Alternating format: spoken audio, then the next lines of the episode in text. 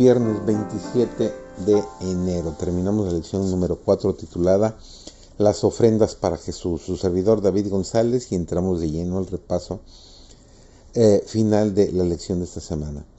Los adventistas del séptimo día entendemos que la mayordomía bíblica designa los diezmos como fondos sagrados que se utilizarán para apoyar el ministerio evangélico y son distintos de otras ofrendas de la iglesia. En contraste con los diezmos, las ofrendas se usan en todos los niveles del ministerio eclesiástico. Su uso primordial es para el funcionamiento y el mantenimiento de la iglesia local. A diferencia de los diezmos, las ofrendas son una donación discrecional por parte del dador, es decir, podemos elegir qué aspecto de la obra de Dios apoyar, según nos sintamos impresionados a dar. Como cristianos que creemos en la Biblia, nos damos porque tenemos demasiado. Damos en respuesta a la gracia que experimentamos y en acción de gracias por las bendiciones de Dios. Damos para los proyectos y los aspectos que creemos y que fomentarán la causa de Dios. Entendemos que como Dios es el dueño legítimo de todo, una vez que nuestras necesidades son satisfechas con los recursos que Él nos ha confiado, le devolveremos el excedente ayudando a otros haciendo contribuciones para el avance de su causa. Es satisfactorio saber que nuestra iglesia tiene un impacto mundial y que miles se convierten en miembros cada semana. Nuestra fidelidad financiera nos aporta la sabiduría y las bendiciones de Dios y difunde el Evangelio a todos los rincones de la tierra. Nuestra experiencia de oración incluye llevar ofrendas al Señor. Tributen al Señor la honra debida a su nombre traigan ofrendas y vengan a sus atrios. Adoren al Señor en la hermosura de su santidad. Teman delante de Él toda la tierra. Nuestras ofrendas provienen del 99% que queda en posesión nuestra después de devolver el diezmo.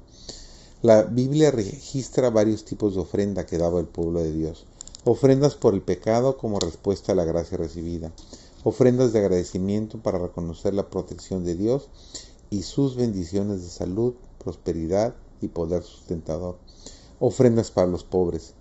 Ofrendas para construir y mantener la casa de oración. En muchos casos, como en el llamado a construir el tabernáculo, las ofrendas sinceras excederían el diezmo. El sencillo mandato de Dios era, cada uno ofrecerá su don en proporción a la bendición que el Señor, tu Dios, le haya dado. La viuda dejó caer dos diminutas monedas de cobre, valor de una fracción de centavo, en la caja de ofrendas del templo. Este era el único dinero que tenía.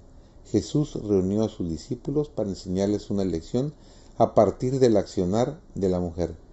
¿Cuestionó la sabiduría de sus acciones? ¿Dijo que ella debería haber sido más sensata antes de entregar los únicos recursos que le quedaban? No la elogió sin reservas. Les aseguró que esta viuda pobre echó más que todos los demás en el arca, porque todos dieron de sus obras, pero ella de su pobreza echó todo lo que tenía, todo su alimento. Y terminamos con este comentario.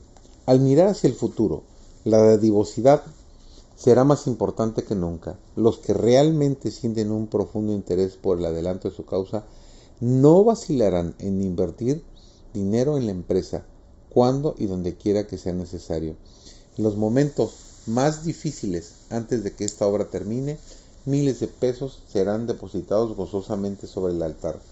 Hombres y mujeres consideran un bendito privilegio participar en la obra de la preparación de las almas para que estén firmes en el gran día de Dios y darán cientos de pesos con tanta presteza como ahora dan uno.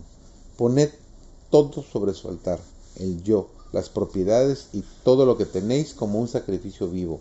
Entrad en la gloria, costará la entrega de todo. Haceos tesoros en el cielo, debéis ser participantes de los sufrimientos de Cristo aquí, si queréis ser participantes de su gloria en el más allá.